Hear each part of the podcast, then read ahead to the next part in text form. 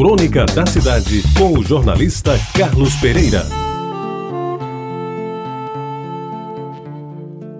Amigos ouvintes da Itabajara, secos e molhados, estivas e cereais, ou a grosso e no varejo. Nada disso. Ali na Rua da Concórdia, número 508, vizinha à casa onde nasci, funcionava mesmo era a venda do seu Benedito. E era um cômodo com uns 50 metros quadrados, ligado por um corredor estreito a dois outros cômodos que, localizados na parte de trás da casa, funcionavam também como depósitos de artigos os mais diversos.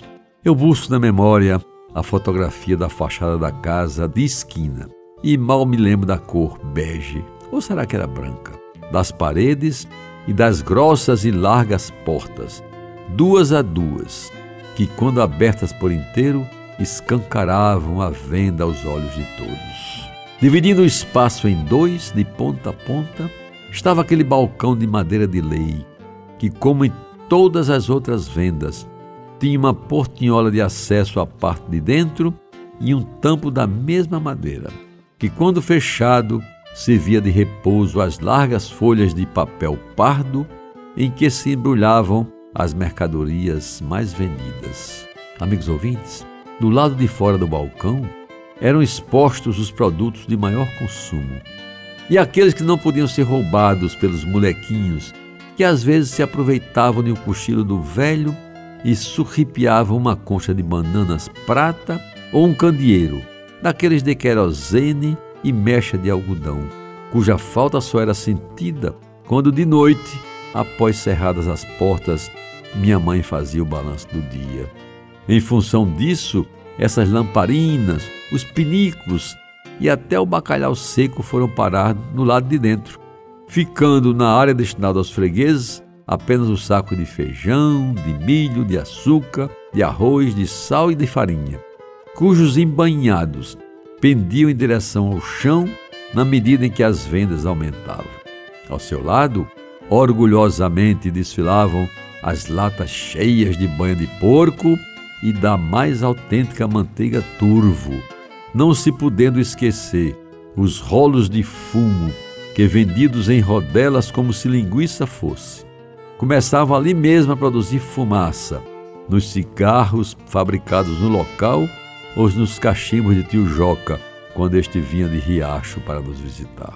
Amigos ouvintes, hoje eu acho que aquilo era uma verdadeira feira de mangaio.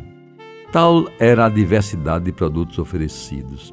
Carne de charque, queijo de coalho, queijo de manteiga, manga espada e manga rosa, didal, linha corrente, caldeirões e caçarolas, facas, colheres e garfos, pano de saco de açúcar, leite ninho, goiabada cascão, vinho celeste, fubá, café torrado em casa, cachaça da boa e, pasmem, até chapéu ramezone. E embaixo do balcão, numa posição estratégica, estava situada a gaveta do dinheiro, que era fechada à chave, e a ela somente tinha acesso o meu pai ou a minha mãe, na ausência do patriarca. Ao lado havia outra gaveta, a famosa gaveta do fiado, em que se depositavam os cadernos de compras dos fregueses que compravam fiado, isto é, aqueles que adquiriam as mercadorias durante todo o mês e vinham pagar quando recebiam o salário. No começo, quase todos eram adimplentes, mas segundo minha mãe dizia, o pai afrouxou e agora ninguém paga mais em dia. Amigos ouvintes da Tabajara, quando eu recordo tudo isso, lamento não ter, à época, fixado com mais vigor outros detalhes daquela casa modesta, mas cheia de vida e de histórias que construíram um tempo tão importante na minha vida em Jaguaribe. E mais do que isso, lamento não poder, hoje, 70 anos depois, transferir com mais clareza para esta página as cores pobres de uma beleza rica, que era, sem dúvida, a bodega do meu pai. Você ouviu Crônica da Cidade com o jornalista Carlos Pereira.